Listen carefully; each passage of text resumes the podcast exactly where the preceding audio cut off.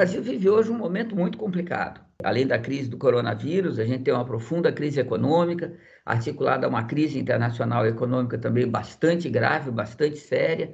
E, além disso, tem uma crise política de grande proporção. A gente tem no Planalto hoje um presidente que não representa nenhum setor importante do grande capital, nem representa o agrobusiness, nem representa né, a classe média, muito menos os trabalhadores. E no meio de uma crise, uh, um presidente que possui uma incompetência, né, exibe uma incompetência, uma insensibilidade, que é uma coisa é, absolutamente. Eu acho que mesmo os críticos mais duros do, do Bolsonaro não imaginavam que seria tão ruim assim. Né?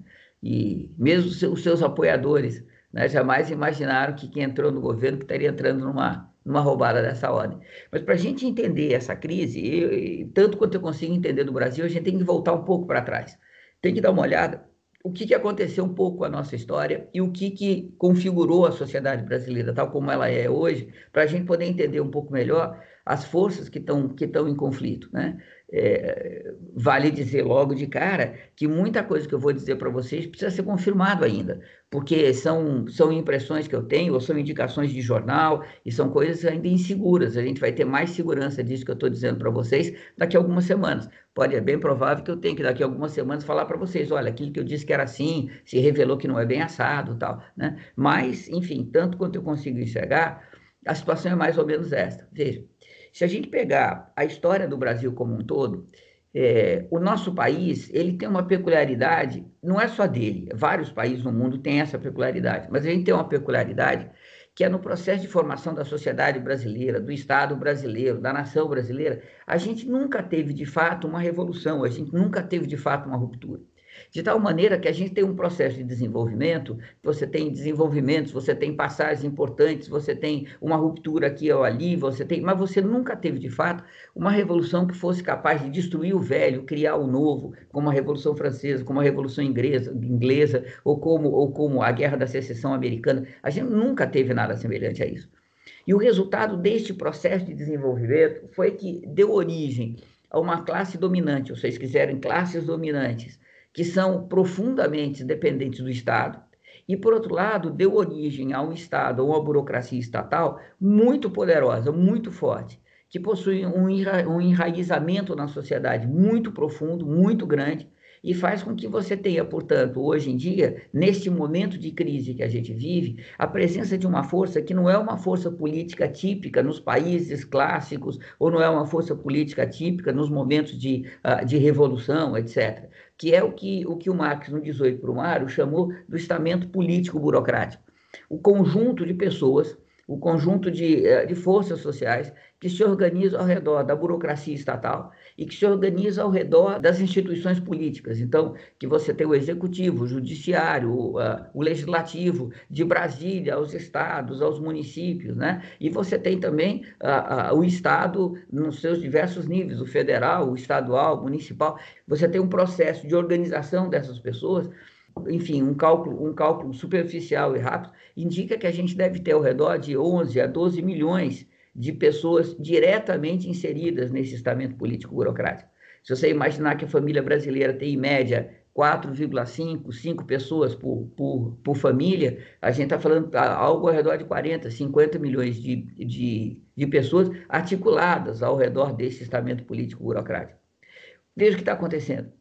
Quando a gente, quando a gente teve o apogeu do governo PT, aquele momento em que, entre o primeiro e o segundo governo Lula, né, que ele era uma unanimidade nacional, lembra, era, era o cara do Barack Obama, tinha 80% de popularidade. Naquele momento, a gente tinha uma situação econômica que para o Brasil era muito favorável, por causa da crise estrutural. O Brasil, naquela conjuntura, se transformou num país altamente rendável para o grande capital internacional, principalmente para o capital especulativo.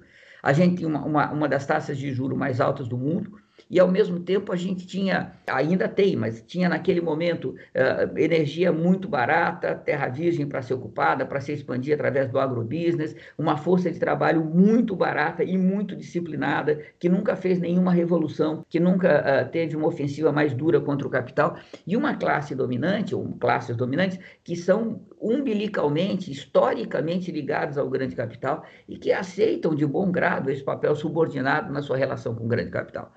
Então, veja, naquele momento o Brasil passou a receber uma quantidade de investimentos muito grande, e além disso, uh, além desses investimentos que chegavam, o crescimento da China fez com que o preço das commodities, né, das matérias-primas, né, alimento, matéria-prima no mercado mundial subisse, e, portanto, as exportações brasileiras de commodities também trouxessem ao país uma quantidade de riqueza, de dinheiro muito grande.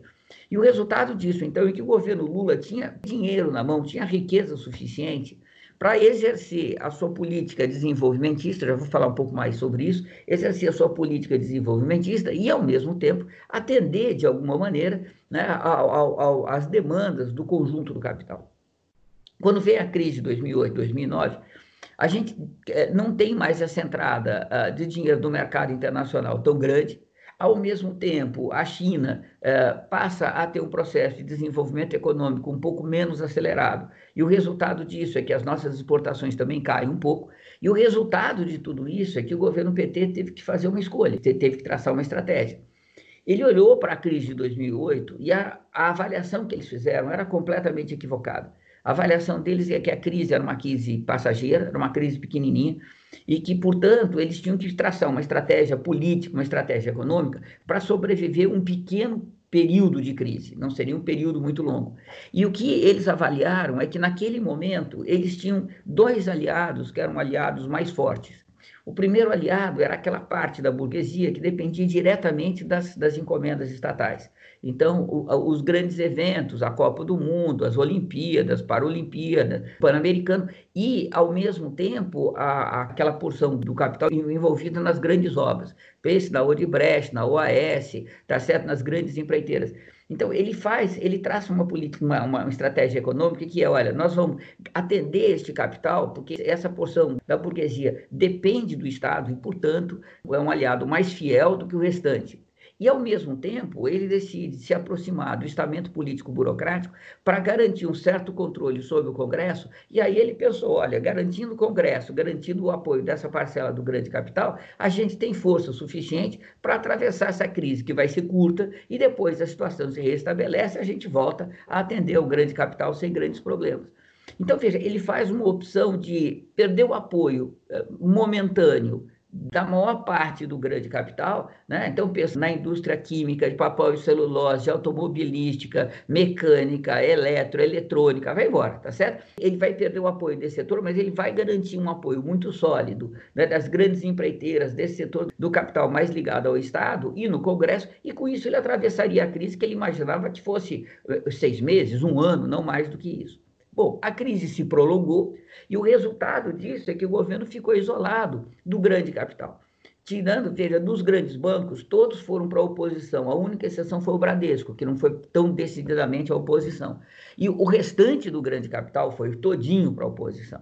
E aí passa a ter um processo de pressão, a pressão cada vez maior. O PT faz uma opção absolutamente equivocada, que foi entregar a vice-presidência ao Temer, que era representante do estamento político burocrático, e desta forma tentar garantir algum um apoio significativo lá no Congresso, né, ele faz esta aliança e, graças à pressão do grande capital, não demorou nada para que esses representantes do estamento político burocrático começassem a negociar com o grande capital para entregar o governo Dilma. Então, abre um canal de negociação que é assim, ó, tá bom, a gente estava apoiando até agora o governo Dilma, o governo PT era aliado deles, tá bom, o, o, o que, que a gente ganha em troca para abandonar o PT e entregar a Dilma? Neste meio tempo, veja, o grande capital dá a grande cartada dele contra essa aliança de estamento político burocrático, os petistas e essa parcela do grande capital, que é a Lava Jato.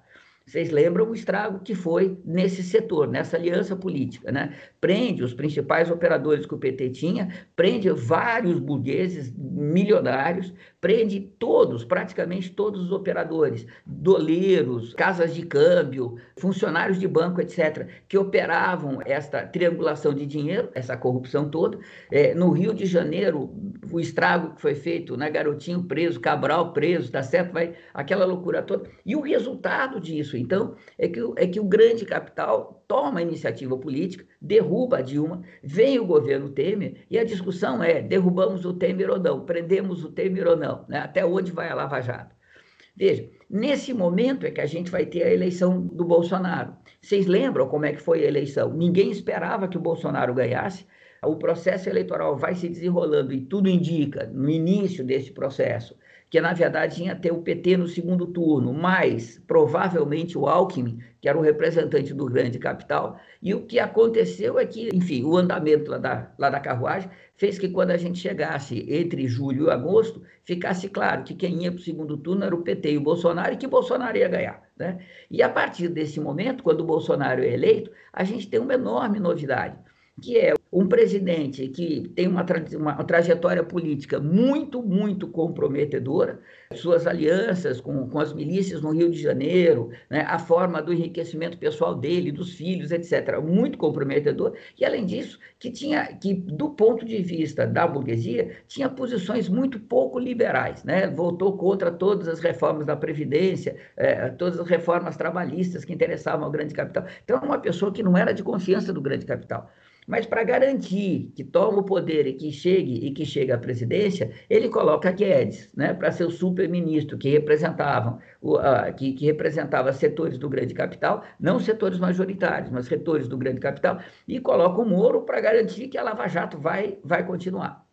Veja, quando a gente chega em outubro e a eleição dele está terminada, está garantida, até entre outubro de, de 2018 e março de 2019, portanto, o ano passado, veja, quando a gente tem este, esses poucos, quatro, cinco ou seis meses, é, o estamento político burocrático é, mostra uma capacidade de articulação absolutamente impressionante.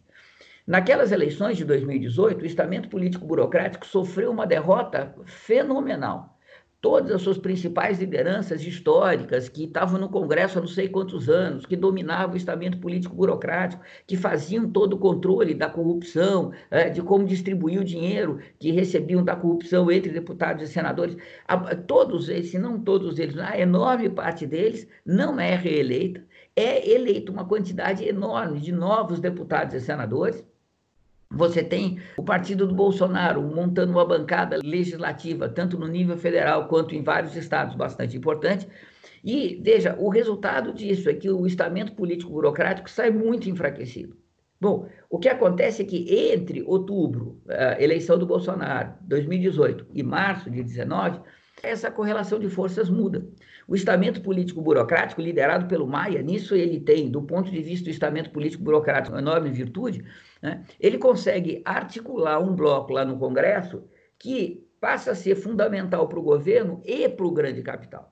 Então, a gente vai ter um momento em que o Maia, ele vai, em Maia, o estamento político burocrático chamado Centrão, ele vai ser fundamental para que o governo possa encaminhar ao Congresso as reformas que o governo quer fazer, e, ao mesmo tempo, ele passa a ser um ponto de controle tanto das loucuras do Bolsonaro, como também de controle de uma certa tendência desenvolvimentista muito similar à dos petistas que a gente tem entre, entre os militares, tinha, ou talvez tem, entre os militares que estavam lá no governo. Então, veja, o, o Maia, ele passa a ser o estamento político burocrático, ele passa a ser a garantia de que o Bolsonaro não vai fazer grandes loucuras, e se fizer, o Congresso mais ou menos controla, e por outro lado, né, se você tiver uma tendência de se criar uma nova, uma nova política desenvolvimentista, com grandes investimentos públicos, etc., etc., que vai aumentar a dívida pública, né? se tiver nisso, também o Congresso segura. Então, o Maia e o, e o estamento político burocrático, eles passam a ser fundamental tanto para o governo quanto para o grande capital.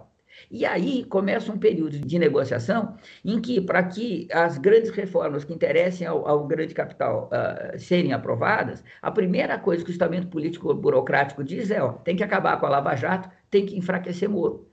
E, ao mesmo tempo, para apoiar o, as reformas que o, que o Bolsonaro, o Guedes querem fazer, eles dizem para o governo: tem que acabar com a Lava Jato e tem que acabar com o Moro, tem que enfraquecer Moro. Então, o Moro acaba ficando isolado. O Bolsonaro vai conspirar contra todos os pacotes que o Moro queria fazer para combater a corrupção, fortalecer o Ministério da Justiça para ser capaz de pegar lavagem de dinheiro, milícias, etc. Tudo isso vai sendo, vai sendo desmontado. E, ao mesmo tempo, a gente vai ter, do outro lado, o capital pressionando o Supremo e o Supremo indo desmontando a Lava Jato.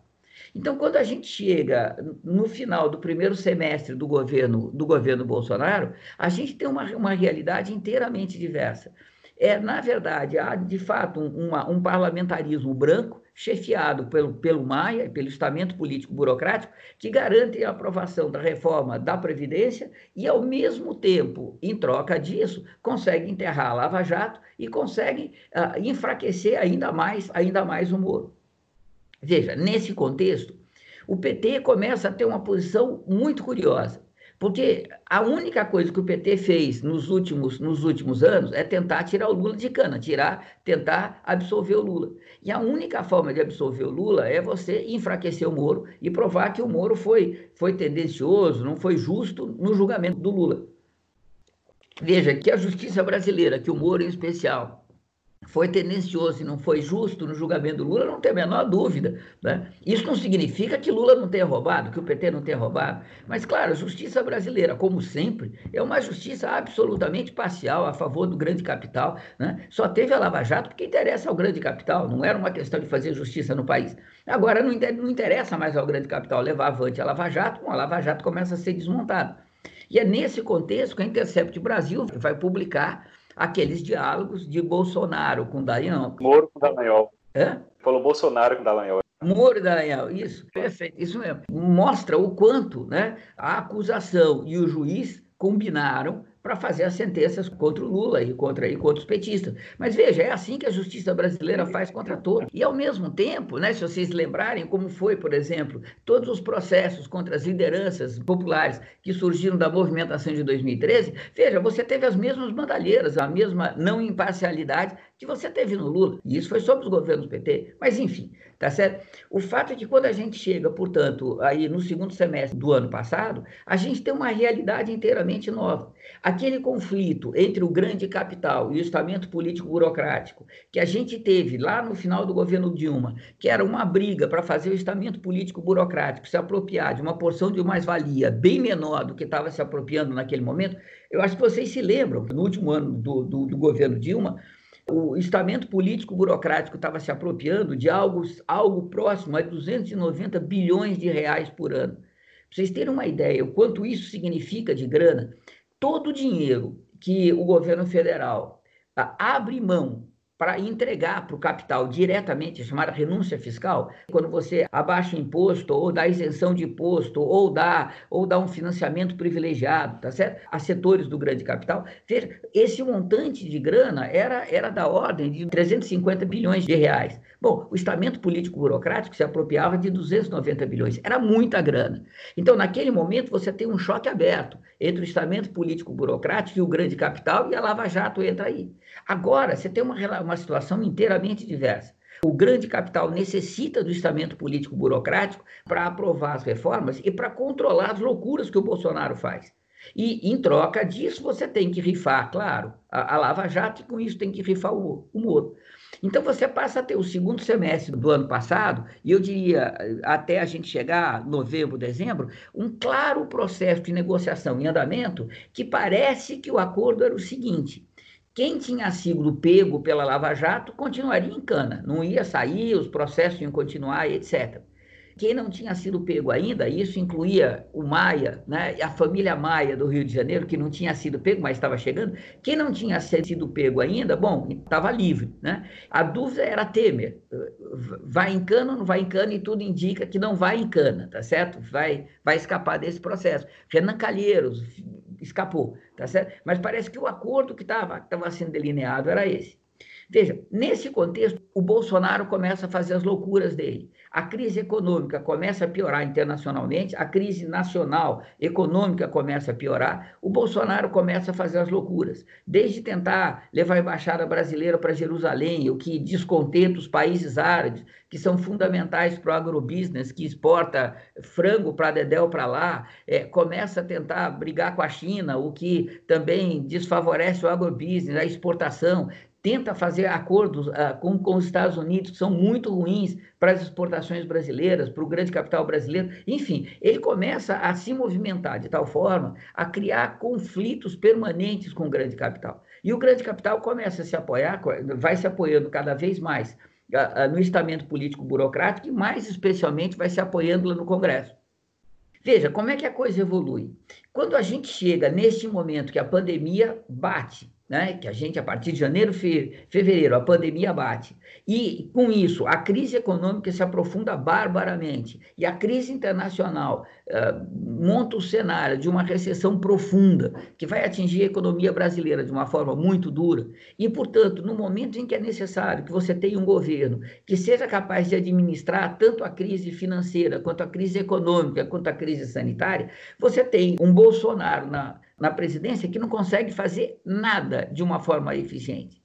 Além disso, as investigações que estavam em andamento vão chegando perto dos filhos dele, e se o site da Intercept Brasil tiver correto, né, o que de fato vai detonar o, o, o, Bolsonaro nas últimas semanas é a notícia de que eles estão localizando o, dados de que dados bancários de que a rachadinha do Flávio Bolsonaro levanta dinheiro para o Flávio Bolsonaro investir na construção de prédios clandestinos, aonde as milícias controlam no Rio de Janeiro, e que o enriquecimento do Flávio Bolsonaro vem do lucro desses prédios.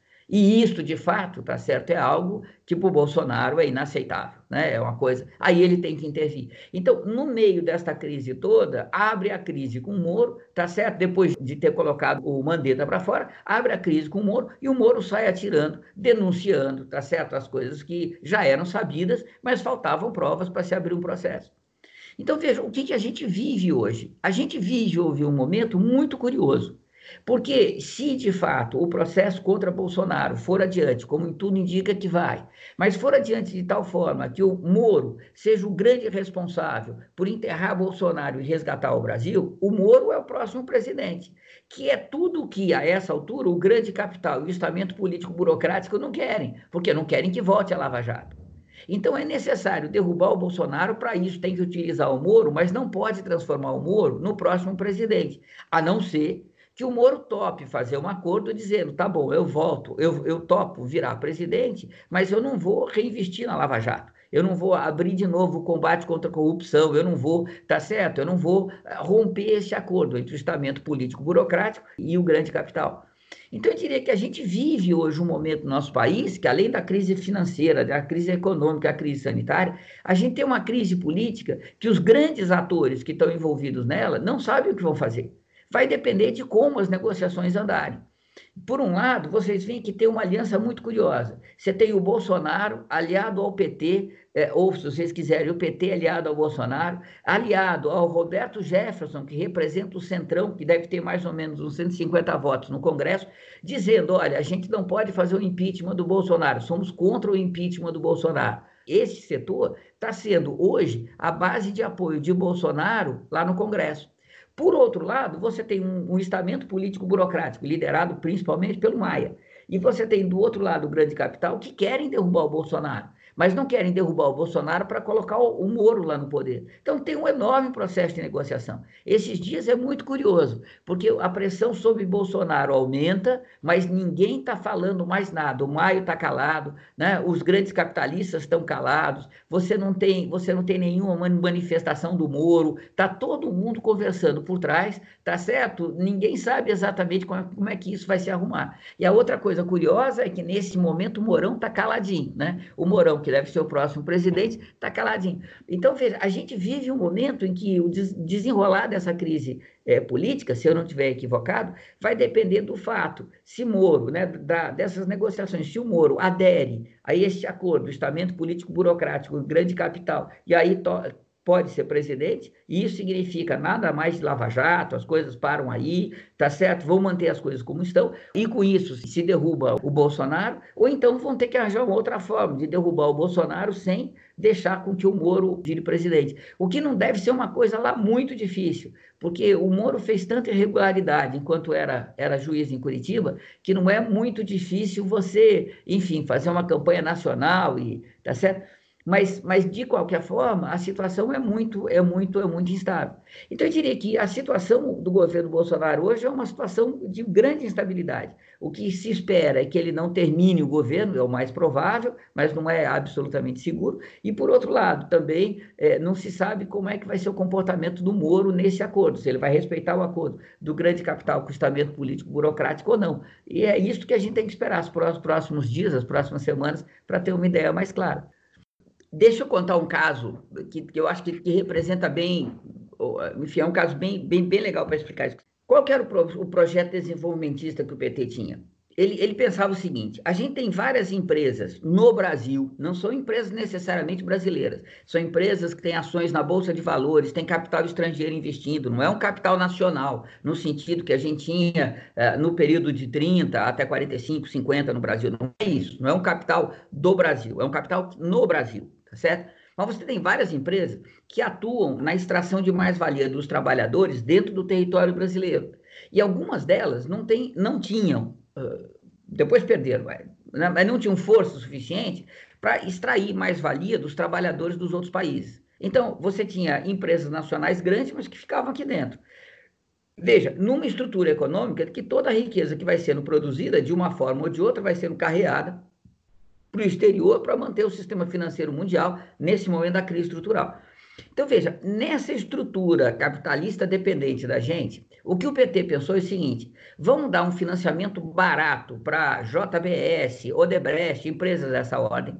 Elas se transformam em empresas internacionais e, a partir daí, elas começam a explorar os trabalhadores dos outros países, começam a trazer mais valia dos, desses, desses trabalhadores dos outros países para a gente, e com isso a gente vai se transformar num país de primeiro mundo, tá certo? Isso já era uma enorme ilusão. Porque trans, transferir a mais-valia dos outros países para a gente só significa que chegando aqui entra no circuito do sistema financeiro e vai para fora. Não vai ficar aqui dentro de forma nenhuma. Né? Mas o que na verdade estava acontecendo é o seguinte: deixa eu contar para vocês o caso da Odebrecht em Angola. Veja, é, o governo de Angola queria construir usinas hidrelétricas. E aí tinha uma concorrência internacional para ver qual, quais, quais grandes empreiteiras podiam pegar a construção dessas usinas hidrelétricas. Veja, chegou num determinado momento dessa concorrência que as grandes empreiteiras americanas e europeias não se interessaram. Era um negócio pequeno, pequeno demais, não valia a pena, mas interessava o Odebrecht. Então o Odebrecht pegou. E a partir daí, veja, a Odebrecht começa a se transformar numa multinacional, a Petrobras começa a se transformar numa multinacional, mas só vai entrando nos nichos de mercado que o grande capital internacional não tem interesse. Mas na exploração de, dos trabalhadores desses países, que as indústrias brasileiras fazem, o dinheiro que chega aqui vai para a Bolsa de Valores, vai para o financiamento, vai para o banco e vai, e vai para o circuito uh, financeiro internacional sem nenhum problema. Então, veja, você criar grandes empresas no nosso país não ameaça nem altera a nossa relação de subalternidade com capital, com grande capital mundial. A gente continua sendo um produtor de mais-valia para ser acumulado lá fora. Se a gente, se a gente extrai essa mais-valia no território brasileiro, ou se destrói no território brasileiro, mais na Bolívia, mais no Peru, mais em Angola, que diferença faz para o grande capital? A rigor, o grande capital até interessa isso. Porque ele tem a Odebrecht para extrair uma porção de mais-valia num lugar que ele, dado o vulto de investimento, etc., etc., não interessa para ele. Então, esse desenvolvimentismo que o PT se propôs não alterava em nada a nossa relação com o grande capital internacional, portanto, mantinha o nosso caráter subordinado. Então, essa riqueza que traria para o nosso país entra e sai, não é uma coisa que vai ficar aqui dentro. Então, você percebe que é um desenvolvimentismo, que é um desenvolvimentismo muito capenga, porque não tem nenhum confronto, não tem nenhuma possibilidade de alterar a nossa relação de dependência com o grande capital mundial. Quer dizer, diferente do que aconteceu com a China. Quando termina a Segunda Guerra Mundial, melhor dizendo, quando termina a Revolução Chinesa em 49, quatro anos depois que terminou a Segunda Guerra Mundial, a China está numa situação desesperadora. Foi destruída pela guerra, uma revolução que destruiu. Veja, de 1950 a 1949 a hoje, a China se transformou em segunda ou terceira potência mundial, num processo de desenvolvimento aceleradíssimo. Mas o que a China fez de fundamental que nós não fizemos? Fez uma revolução rompeu com o capital internacional e passou a ter um processo de desenvolvimento econômico que acumula mais valia no interior da própria China, com base numa massa de trabalhadores enorme é, uma força de trabalho muito barata, entre outras razões, porque o Estado faz um conjunto de políticas públicas rigorosamente universais, o que barateia a reprodução da força de trabalho numa escala muito grande, e o resultado disso é que você tem esse processo de crescimento do capital na China que a gente está assistindo. Mas a diferença fundamental é que a China fez a revolução, e isso significa que ela tem um processo de acumulação de capital que, de fato, é um processo de, de acumulação de capital chinês.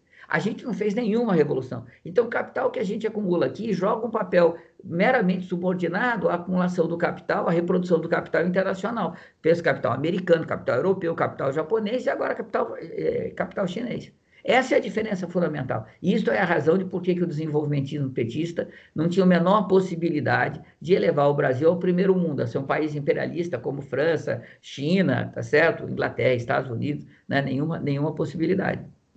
Se a gente pegar desde a eleição do Lula, da primeira eleição do Lula, você já tem um processo, diria, de clivagem na, na esquerda brasileira você tem uma parte da esquerda brasileira que vai dizer: bom, vamos apoiar o PT, mas vamos apoiar o PT criticamente. Lembra, isso envolveu inclusive o PSTU, que naquele momento apoiou a eleição do Lula no segundo turno. E, é, e do outro lado, você passa a ter um setor da esquerda muito, muito minoritário que diz: olha, o Lula nada mais é do que o representante do grande capital e, portanto, nós não temos nada aqui, né? nada mais é do que uma nova fase do neoliberalismo no Brasil, né? nós não temos nada, nada que apoiar esse governo, esse governo é nosso inimigo de classe. Veja, esse é um processo que foi decantando, eu diria, sabe? Aquele processo em que as coisas vão sedimentando. Nesses vinte e poucos anos de desenvolvimento, o que a gente teve é um processo em que o grosso da esquerda se transformou, consolidou o seu caráter eleitoral, eleitoreiro e consolidou a sua concepção politicista do que é o país. Então ela passa a analisar assim, olha, é, você tem o Moro representante, o, representando o grande capital norte-americano, o grande capital internacional contra o Lula, contra o PT. Portanto, o Lula e o PT representam os interesses nacionais contra o imperialismo e, portanto, o que a gente tem que fazer é apoiar o Lula, tá certo, contra o Moro, contra a Lava Jato e passa a ter uma atuação política que é uma atuação política profundamente comprometedora. Porque a esquerda não pode, em momento algum, se é verdadeiramente uma esquerda, não pode, em momento algum, apoiar forças que são corruptas, bandidas e que fazem parte do acordo do grande capital, que são aliadas do grande capital. A esquerda não pode jamais fazer uma coisa dessa. Então, essa esquerda ela vai se descaracterizando cada vez mais. Quando a gente teve na eleição de 2018 né, a tentativa, de um lado, você vai ter o PCdoB, o PT fundamentalmente, tentando lançar o Haddad para fazer oposição ao Bolsonaro. E vocês lembram que no início da campanha, a avaliação que o PT tinha era que o candidato mais fácil de bater no segundo Lula era o Bolsonaro. Porque contra o Bolsonaro se faria uma frente democrática antifascista e o Bolsonaro não tinha chance de ganhar as eleições. Né? Então, toda a campanha eleitoral que o PT vai ter até chegar em agosto vai ser uma campanha voltada contra o Alckmin, fundamentalmente, para fazer com que o Bolsonaro fosse o segundo turno. Então, já naquele momento, apesar de não ser a intenção dos, dos petistas, eles estavam jogando água uh, no moinho do Bolsonaro. Tá certo? Não era intenção, mas era o que eles estavam fazendo. Veja, na medida em que o processo foi se desenvolvendo, a coisa foi ficando muito interessante, porque aquele setor da esquerda que não queria apoiar é, imediatamente o PT, mas que ia apoiar o PT no segundo turno, que são aquelas forças que se organizaram ao redor da candidatura do Boulos, ao redor do PSOL. Né? Lembra que teve aquele racha no PSTU, que Valério Arcário leva uma banda de gente do PSTU, tem toda uma reorganização com o PCB. A ideia era apoiar o Boulos e ter uma votação expressiva, e com isso depois fazer uma aliança com o PT, e ter uma aliança com o PT e o PT sendo vitorioso, você teria uma presença no governo, puxaria o PT para a esquerda. Esse era o projeto deles. Veja, é um projeto que faz parte, é, vamos dizer, eles são forças auxiliares do PT e, portanto, seguem os acordos que o PT faz, é, é, os, os, acordos que o PT faz. Veja, hoje, como é que estão essas forças? Estão completamente paralisadas. Elas só conseguem, claro, ser contra o Bolsonaro. Seria um escândalo, um escândalo se fosse, se fosse a favor do Bolsonaro. Mas vocês percebem que eles são contra o Bolsonaro e vão fazer o quê? Nas eleições de 2020 agora, vai fazer o quê? Nas eleições de 22, lançar o Boulos de novo fazer de novo a mesma coisa. Então, veja, eu diria que é uma esquerda que, mesmo quando não tem intenção explícita de participar desses acordos e, e tirar vantagem desses acordos, fazem parte, é uma esquerda que faz parte desses acordos.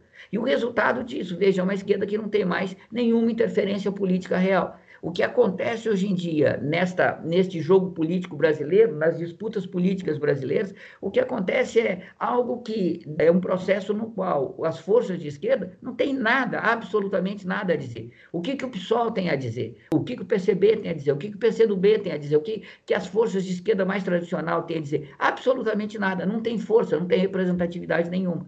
E o resultado disso, veja, é que quando você tem qualquer movimentação dos trabalhadores, qualquer insatisfação popular, o que essas forças tendem a fazer é captar essas insatisfações no sentido eleitoreiro desse texto, para fazer com que essa insatisfação uh, lhes dê força eleitoral para disputar as próximas eleições. E com isso, eles acabam levando todas as insatisfações populares que existem quando elas se manifestam para dentro do próprio Estado. Quer tudo, tá certo? Que esses grandes acordos querem, que não surja uma oposição de operários e trabalhadores, do movimento popular, extra-parlamentar, contra o sistema, é tudo que essas forças não querem, essas forças conservadoras não querem.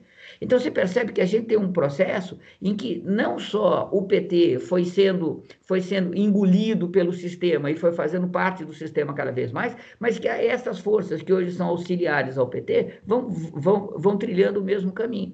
Então, é uma coisa muito engraçada a gente ver, por exemplo, como que essas forças condenam a Lava Jato. Condenam a Lava Jato por ser por ser imperialista e apoiam o PT por ser anti-imperialista. Quem disse que o PT foi contra o imperialismo? Quando?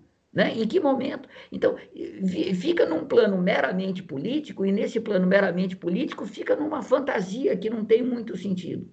E eu diria que essa esquerda é uma esquerda que não tem nenhuma capacidade de intervir na, na, na realidade, e quando intervém, na verdade, favorece, né, como força auxiliar do PT, favorece os acordos que o PT faz, enfim, desde que está no poder. Hoje é muito, é muito triste, para mim, pelo menos, que sou mais antigo, participei da fundação do PT, etc., lá na Zona Leste de São Paulo e tal, para mim é muito triste ver né, o, a, Lula, né, genuíno, o pessoal da velha guarda aí, completamente vendido ao capital, e a única coisa que eles querem agora é ganhar força eleitoral de novo para voltar no poder, depois de terem roubado o que roubaram, né? Então, é, é, é, muito triste. Mas essa, essa esquerda nada mais é do que, do que força auxiliar desses acordos todos, participam desses acordos todos. É uma pena, mas essa é a realidade.